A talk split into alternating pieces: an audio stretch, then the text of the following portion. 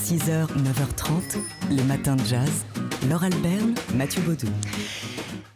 On est bien là dans notre studio ATSF Jazz à Paris avec le ciel tout gris, mais on serait sans doute encore mieux sur une plage en Guadeloupe. Aux côtés de Sébastien Dovian qui est parti en Guadeloupe et qui nous fait vivre jusqu'à mercredi tous les soirs à partir de 18h la 11e édition du festival Première rencontre autour du piano, 11e édition qui met à l'honneur cette année le projet Art at Barloids, euh, projet euh, du pianiste euh, Laurent Courtalia qui a réuni autour de lui neuf pianistes qui sont venus jouer sur le piano, bah, le piano de Laurent Courtaliac chez lui dans son appartement parisien. Voilà, l'histoire ne dit pas si c'est ce piano qu'on a transporté en Guadeloupe. Je ne pense pas. J'en doute.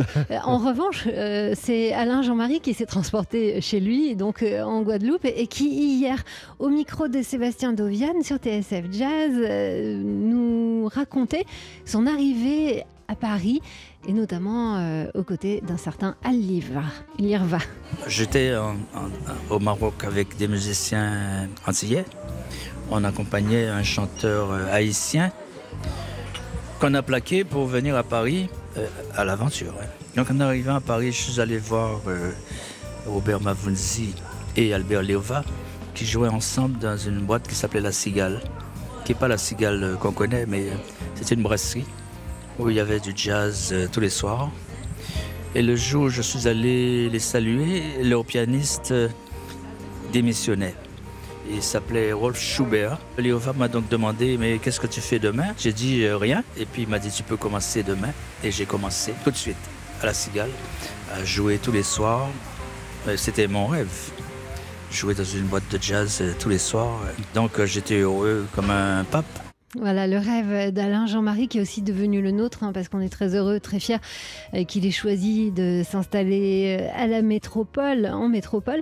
Donc Alain Jean-Marie qui était hier en interview dans cette émission spéciale depuis euh, la Guadeloupe qu'on vous a proposée sur TSF Jazz et qui sera ce soir dans une émission tout aussi spéciale à partir de 18h en concert depuis le New Tea Paris avec le contrebassiste Victor Nuberg. On entendra également dans cette émission le pianiste Laurent Courtaliac, donc à l'origine de ce projet At Lloyds qu'on évoquait il y a quelques instants. Et puis, euh, on va aussi découvrir les musiciens qui font vivre la scène jazz locale, le batteur Jérôme Castry, euh, Fred Day du groupe Soft, qui est une véritable euh, star en Guadeloupe, ou encore le saxophoniste québécois qui, pas folle la guêpe, s'est installé en Guadeloupe depuis 25 ans, Jocelyn Ménard. Enfin bref, rendez-vous ce soir donc pour cette émission spéciale à partir de 18h avec Sébastien 6h, 9h30, les matins de jazz. Laure Alberne, Mathieu Baudou. L'éternité, ça peut paraître long, mais surtout vers la fin. Ça dépend euh, pour qui. Ce que James Baldwin nous apprend du racisme français, c'est un article qu'on a lu sur le site slate.fr et que l'on doit à l'universitaire, il est enseignant aux États-Unis, Julien Suodo. James Baldwin qui, qui, connaît un regain de popularité hein, ces dernières années en France, notamment sous l'impulsion du documentaire I Am Not Your Negro de Raoul Peck, sorti en, en 2016 et euh, Julien Suodo nous dit que eh l'antiracisme est vu positivement avant tout quand il n'a pas de dimension hexagonale ou trop actuelle. Les héros de la lutte contre le racisme, nous dit-il, sont souvent d'autant plus célébrés chez nous qu'ils parlent d'un racisme autre et ailleurs comme avec Martin Luther King, Nelson Mandela ou encore Rosa Parks. Et pourtant, pourtant James Baldwin avait parlé du racisme en France. C'était dans son livre intitulé Chronique d'un enfant du pays en 1955. Et euh, il racontait euh, comment il avait été arrêté pour vol en 49, qu'il avait fait un séjour à, Fresnes et, euh, comment il était passé devant le juge. dans la salle d'audience, il a réalisé que ses problèmes avec la justice suscitaient l'amusement, le même amusement justement, les mêmes rires que ceux qu'il avait entendus aux États-Unis. Pour lui, ces rires sont ceux des privilégiés qui se considèrent à l'abri de la misère et pour qui la souffrance de la vie n'est pas réelle. En France, le racisme est parfois vu comme lointain, comme une histoire ancienne et dépassée. Euh, le problème, selon l'auteur, selon Julien Suodo, donc, c'est qu'oublier notre propre histoire du racisme empêche d'y faire face correctement. Un article donc intitulé Ce que James Baldwin nous apprend du racisme français, publié sur slate.fr. 6h, 9h30, les matins de jazz. Laure Alberne, Mathieu Baudou. Aujourd'hui, on se souvient du 4 juin 1954. Thelonious Monk était à Paris déjà depuis quelques jours. Oui, il était arrivé le, un peu avant le 31 mai 54 pour participer à la troisième édition du Salon du Jazz à la salle Playel. Il a donné une série de, de concerts et donc le 4 juin de cette même année 1954, il a donc tout juste 65 ans, il donne une interview au journaliste André Francis à la Maison de la Radio. Mais voilà, il y a une grève des techniciens et du coup, André Francis se retrouve tout seul, en tête à tête avec Thelonious Monk pour faire cette émission de radio.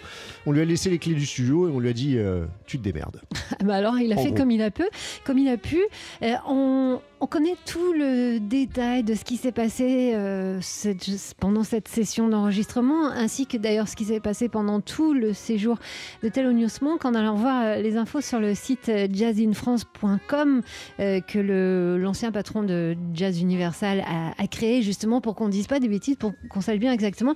Et c'est là qu'on peut voir le brouillon d'André Francis. Quant à l'interview, la fameuse interview, eh bien la voici parce qu'on ne s'en lasse pas.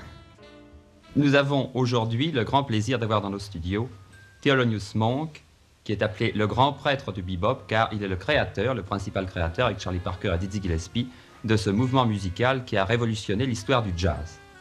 Il est venu dans notre studio et nous allons lui faire subir la petite interview d'usage. Et d'abord, nous allons lui demander s'il est très content d'être à Paris. Oui. eh bien, cela nous fait aussi plaisir car il a donné au cours des concerts présentés à la salle Playel, de grande satisfaction musicale aux auditeurs qui se trouvaient dans la salle. Une autre question maintenant, est-ce que vous êtes très content du public français devant lequel vous avez joué? Très bien, très bien, euh, beaucoup. Quel est le, le thème que vous allez interpréter? Je vais jouer pour vous Reflections. Voilà, donc il a joué Reflection, il a joué Smoke Gets in Your Eyes, Off Minor ou encore euh, Round About Midnight, bien sûr. Euh, pour la petite histoire, euh, André Francis avait réussi à, vendre cette session d'enregistrement pour, bah, pour que Thelonious Monk ait un petit peu de sous, c'était pour le label Vogue. Et avec ces sous-là, eh bien Monk, qui s'est empressé de les empocher, a couru juste après la session pour aller acheter des bérets français pour lui et pour ses copains américains. C'était la première fois que Monk jouait en dehors du sol américain. Il était à, Paris, donc en cette année 1954, et c'est lors de ce séjour qu'il a fait la connaissance de la baronne Panonica de Königswarter, qui allait rester une amie fidèle jusqu'à la fin de sa vie. Les matins de jazz.